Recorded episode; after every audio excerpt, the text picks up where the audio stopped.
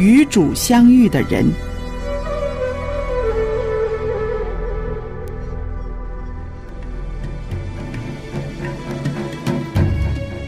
亚当、亚当、以诺、以诺、挪亚、挪亚、亚伯拉罕、亚伯拉罕、以撒、撒、雅各、雅各、约瑟、摩西、摩西、亚伦、约书亚、约书亚、底波拉、狄波拉、基甸、殿、参孙、参孙、撒母耳、撒母耳、罗德、罗德、约拿丹、约拿丹大卫、所罗门、所罗门、西加、西西加、约西亚、以利亚、以利亚以撒、哈拿、以斯帖、拿俄米、拿俄米、路德、拉合、利百加、保罗、彼得、雅各、约翰、玛利亚、雅鲁、马丁路德、约翰胡斯、约翰卫斯理。他们因着信制服了敌国，行了公义，得了应许，堵了狮子的口，灭了烈火的猛士，脱了刀剑的锋刃，软弱变为刚强，征战显出勇敢，打退外邦的全军。他们都是与主相遇的人，是上帝让他们的生命有所改变。下一个是你吗？祝福你与主相遇。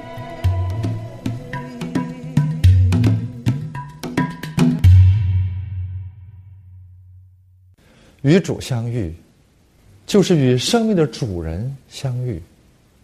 如果你不相信生命有一个主人，宇宙有一个伟大的缔造者，那么你就不会去寻找他。整个圣经洋洋洒洒一百多万字，就是在传递着一个信息，那就是生命有一个真主宰，那就是创造生命的创造主上帝。上帝道成肉身来到我们中间，让我们这些人可以看到这生命的大能，摸到它，经历它。所以，我们这期与主相遇的人，就是通过圣经当中澄清与主相遇、发生生命变化人的故事，来帮助我们今天愿意寻求生命的主人。愿意与耶稣基督相遇的人，经历和他们一样的属灵的更新和变化。耶稣基督道成肉身来到我们中间，他有坚定的目标，那就是要为人类不惜牺牲自己。如果用自己的牺牲能够将人类从罪恶的泥潭当中救拔出来，那他是心甘。情愿的，所以耶稣基督向着骷髅地的十字架毫不犹豫的迈进。当人们悖逆到极点，耶稣在人的心中找不到哪怕连芥菜种那么一点点的信念的时候，耶稣毅然决然决定背负十字架，也就是说，用自己的。牺牲自己的死，作为撼动人们灵性、让人们重新回归上帝的代价。耶稣基督被人手出卖，被拉到人的法庭，受人的审讯，受人的鞭打，被人戏弄，被人唾弃，被人定罪。被人拉赴刑场，被钉在十字架上。大家想一想，宇宙的君王，生命的主人，为了人受了如此的凌辱，但是他一言不发。这就是上帝爱人之极。如果耶稣没有反抗的能力，那么我们自自己就认命了。但是耶稣有这样上帝的大能，他可以不费吹灰之力，就把这些逼迫他的力量一扫而尽。但是，他为了人类的缘故，放弃了他这种神的大能。这里就彰显出真正的牺牲与爱了。交在人手中，任人宰割，就像被拉赴屠场的、被人宰割的那祭物羔羊一般，用他的牺牲，要为我们付出代价。如果耶稣的牺牲能救我们，耶稣在所不惜；如果他的牺牲反而成了我们耻笑的画饼，那耶稣真正的就被我们钉在十字架上了。就这样，耶稣被鞭打、戏弄、唾弃、定罪、拉赴刑场的时候。三年多的光景，与耶稣朝夕相处，受教于耶稣，跟从耶稣的那些最亲近的门徒，在哪里呢？耶稣被鞭打，受尽凌辱，他已经是身心处于极度的憔悴和软弱当中。他多么希望他所亲爱的门徒。哪怕是离他近一些，用目光送些鼓励，送些安慰给他。可是，那个曾经信誓旦旦的彼得，三次鸡叫之前，连祖带咒的否认了耶稣。那些门徒们在哪里？那些曾经被耶稣医治过经。身上披戴那些恩典的人，他们在哪里？当耶稣骑着驴驹进入耶路撒冷城的时候，那些摇着棕榈枝口喊“何塞纳”的那些民众在哪里？没有，他的身边找不到这些人的踪迹。所以大家想。也许，我们今天在教会里自诩是跟从耶稣的人；也许我们手拿圣经，口喊哈利路亚，和善呐；也许我们也是经历那医治的恩典，经历耶稣恩典的人。但是，我们能同甘，却不能与耶稣同苦。当真正的患难与逼迫为耶稣的缘故而临到我们身上的时候，我们人在哪里？耶稣的基督，耶稣的十字架，到底是怎样的人为他背负呢？今天我们要和大家分享的一个人物，也是一个在圣经里真的几行字。提到他的地方只有寥寥无几的一个非常小的人物，但是恰恰就是这样一个犹太人不屑一顾的一个外邦人，在耶稣最需要帮助的时候，尽管他不是出于自愿，是被勉强，但是他却做了一件耶稣最需要人去帮他做的事情，那就是替耶稣背起了十字架。一直与他同行到那骷髅地，各个他。那么今天我们要分享的这个人物，就是与为耶稣背负十字架的古利奈人西门。马太福音二十七章记录了这样一个人，说有一个古利奈人西门，他是两个儿子的父亲，他的两个儿子分别叫亚历山大和。鲁弗，也就是说，他是来自古利奈的西门，也就是说，古他是来自古利奈。古利奈就是当时处于北非西部的一个国家，属于埃及，现在属于是叙利亚的一个地方。这个古利奈离地中海不过三十公里，那里气候合宜，地土肥沃，物产丰富。也许这个古利奈西门，在呃他的家乡有一块田地，因为他是从乡下来的。尽管他的职业没有表明，但我们能可以猜一猜，也许他的身份是一个农民，带着很浓的乡土气息的人。正当耶稣背着十字架，步履艰难的向着哥哥大迈进的时候，那里人头攒动，大家都在围观的时候，也许为了办事来到耶路撒冷的西门，可能也近前来看热闹。开始他在远处观看，但是当他看到耶稣基督。被鞭打的身躯，那戴着荆棘冠的头上流着血，但是在他的脸上，古利奈人西门还是看到了一种坚毅和镇定的时候，他被耶稣的形象深深的打动和吸引，所以他一步一步穿透了人群，拨开人群，救济了耶稣。而且每当耶稣迈出一步的时候，古利奈人也与耶稣基督迈出一步，他的目光紧紧的盯着这个，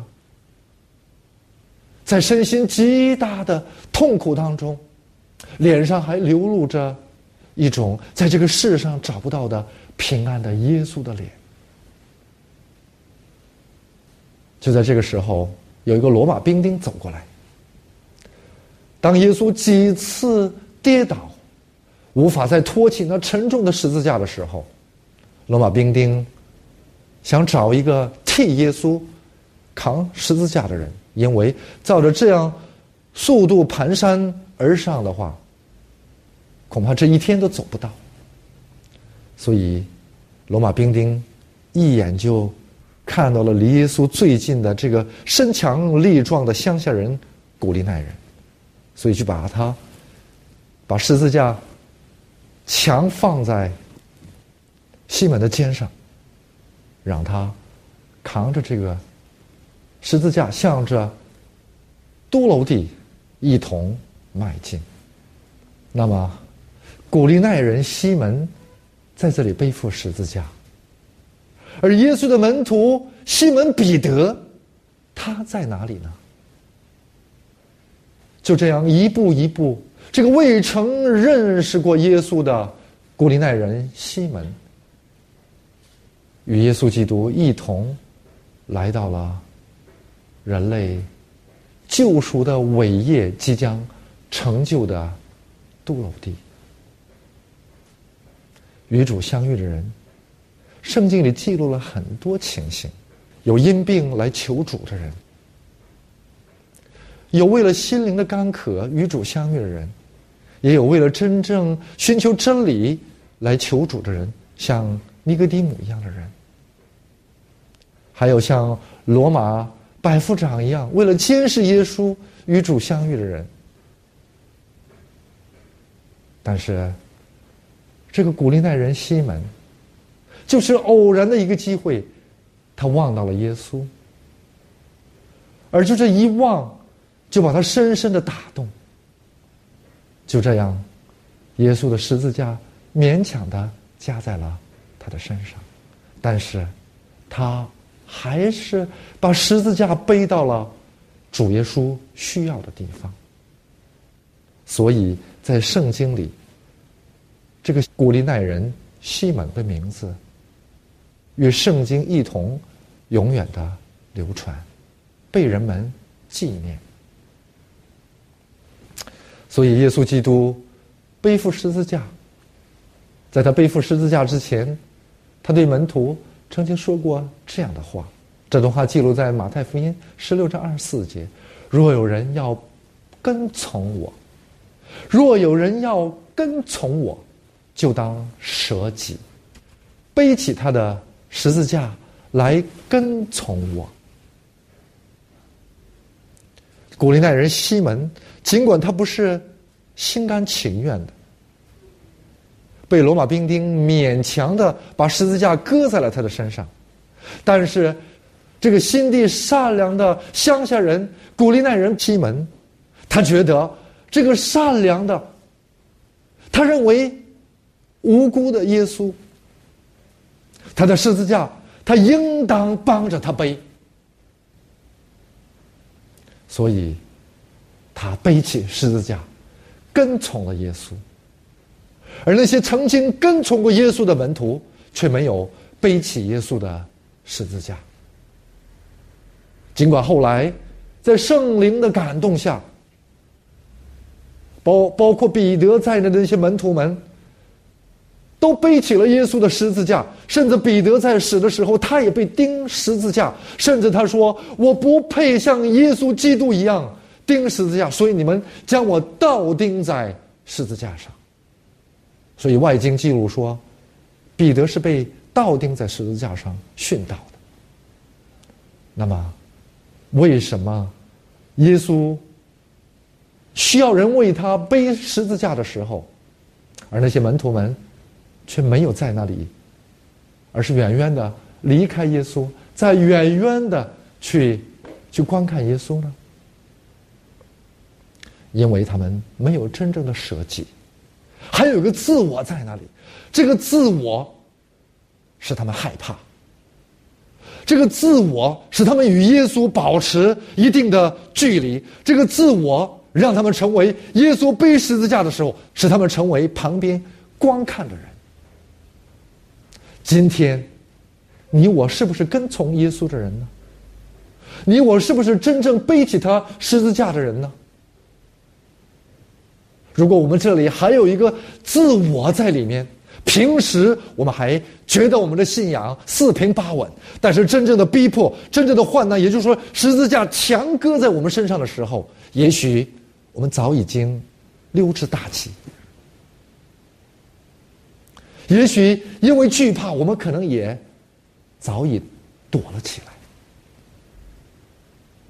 亲爱的朋友们，古利奈人西门。他看似与耶稣基督是偶遇，但是耶稣的耶稣身上散发的那善良的气息，那无辜的表情，深深的打动了这个古利奈人，使他目不转睛的盯着他，而且愿意与他最近的去观看他。之所以这个十字架能放在古利奈人身上，也许有的人说是巧合。但是大家记住了，为什么没有放到其他人身上，而放在古利奈人身上？因为古利奈人站在了那个位置上，因为他被耶稣基督吸引，他愿意更进一步来就近耶稣，他的同情心激发他。为一步一个踉跄、一步一个跌倒的耶稣，他捏着一把汗。也许古利奈人真的就愿意替耶稣扛一段十字架，所以他就近耶稣，就近耶稣。所以当十字架搁到他的肩膀的时候，他没有放下。他可以放下，但他没有放下。他乐意去背负他，是他的同情心，是他的土气。就是这个来自乡村的这个土气，让他不去顾自己。现在我们城里，我们一些教会里的人去追追求那些文明的时尚，而少了很多的土气。其实上帝造人就是用尘土造人，我们身上要有一种土气，像乡土那像乡间那泥土一样的淳朴的气息。现代人身上。太难寻找了，我们明我们精于计算，我们不肯吃亏，更不愿意背黑锅，我们急于辩解，只要受一点委屈，我们就暴跳如雷，我们身上找不到找不到一点的这种肯吃亏的土气。耶稣受鞭打。耶稣受戏弄，耶稣受唾弃，被定罪，被钉十字架，被拉赴刑场，被钉十字架。亲爱的朋友们，宇宙的君王在人手中受这样的凌辱，这一切不是偶然，因为圣经在以赛亚书当中，在预言我们的救主耶稣的时候，以赛亚书五十三章五节是这样记录的：“哪知他为我们的过犯受害。”也就是说，耶稣基督是加受这样的逼迫和加害，都是为我们的过犯，为我们的罪孽压伤。因他受的刑罚，我们得平安；因他受的鞭伤，我们得医治。也就是说，如果耶稣受伤害、受逼迫，使我们能够得平安；他受鞭打，使我们能得医治；他被钉十字架，使我们能得得救赎的话，这是耶稣最心甘情愿的，让我们舍己背起他的十字架。那我们要背的十字架到底是什么呢？这十字架，你我要想背起它，我们要晓得，这背起的十字架到底是什么？十字架首先是那一束，从上而下的一束，这一束要连起上帝与人类，是连接天地的那一束。所以，耶稣基督背背起的十字架的那一束。就是让我们和上帝的关系得以恢复。那十字架的一横，就是人与人的关系。也就是说，当我们恢复了与上帝的关系，明白上帝是我们的主人，是我们的天赋的时候，当我们明白十字架的这一束的人同声称上帝为父的时候，我们就同声称兄弟姐妹。也就是说，与上帝恢复这种父与子的关系的人，同时恢复了我们人与人之间兄弟姐妹的关系。这就是十字架的那一横，这一竖与一横不是分开的，是合而为一的关系。也就是说，与上帝恢复关系，就是等于与人恢复关系。我们共戴一个天赋，我们共称上帝为父的时候，我们自然就要晓得。天底下所有的人都是在上帝那里为兄弟姐妹，所以我们要彼此相爱。耶稣带给我们的最大的诫命就是要爱上帝、爱人。这两个诫命是合而为一的，所以一竖一横合起来就是我们要背起的十字架。也就是说，当你还没有恢复与上帝的关系，当你还没有恢复与人的关系。如果你心中还有怨结，还有还有仇恨的话，那么我们就要靠着耶稣基督的爱去恢复它，去还原它。这就是我们要背负的十字架。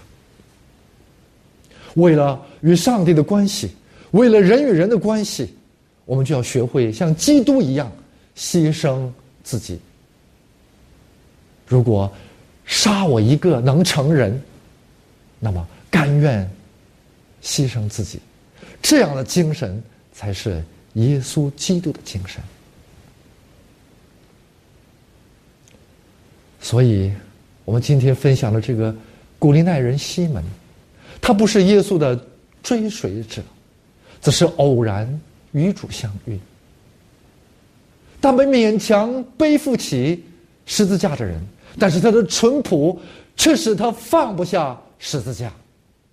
他与耶稣基督一同来到耶稣基督为人人类成就救赎的那伟大的地方，在耶稣最需要帮助的时候，在耶稣最需要有人与他同行同伴的时候，正是这个陌生人，正是这个有着乡土气息的土里土气的人，陪伴耶稣走完了那段最痛苦、最血淋淋的十字架的路。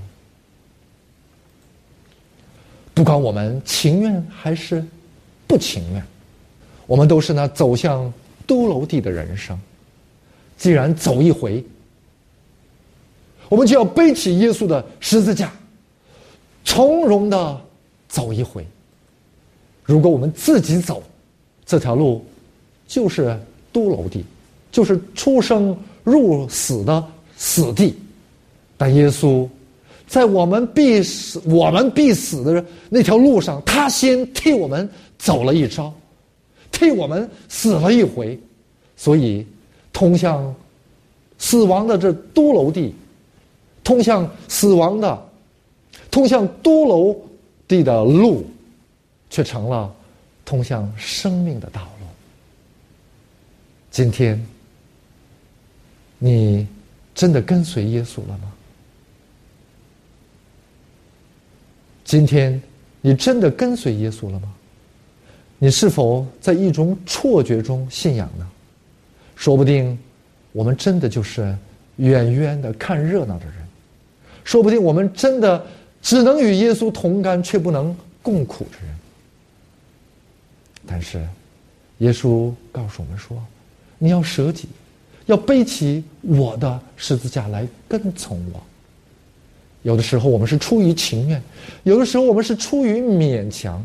但是不管怎么样，如果我们能背起十字架，能够走耶稣已经为我们走的那条生命之路的话，那么我们相信，耶稣基督为我们所做的那永恒的、永生的，耶稣基督为我们做的永生的应许，必将成就在我们身上。既然我们要背起他的十字架，那么我们就心甘情愿的背起。跟着耶稣一同走那救赎的道路，愿上帝祝福大家。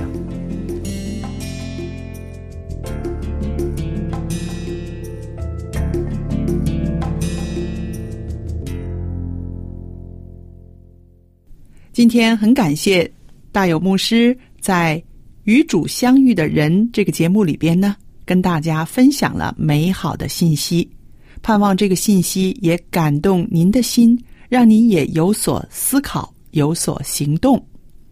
如果您愿意跟牧师通信的话，您可以写信给大有牧师，他很愿意为大家解答关于信仰方面的一些疑问，也愿意跟您分享他自己的信仰的心得。牧师的地址是香港九龙中央邮政信箱七幺零三零号。香港九龙中央邮政信箱七一零三零号，写给大有牧师收就可以了。大是大小的大，有是有福气的有。电子信箱呢是汉语拼音的大有 at v o h c 点 c n。大有的汉语拼音，然后后边是 at v o h c。点 c n，牧师就可以收到您的来信了。好，今天的节目到这结束，等待着您的来信。愿上帝赐福与您，再见。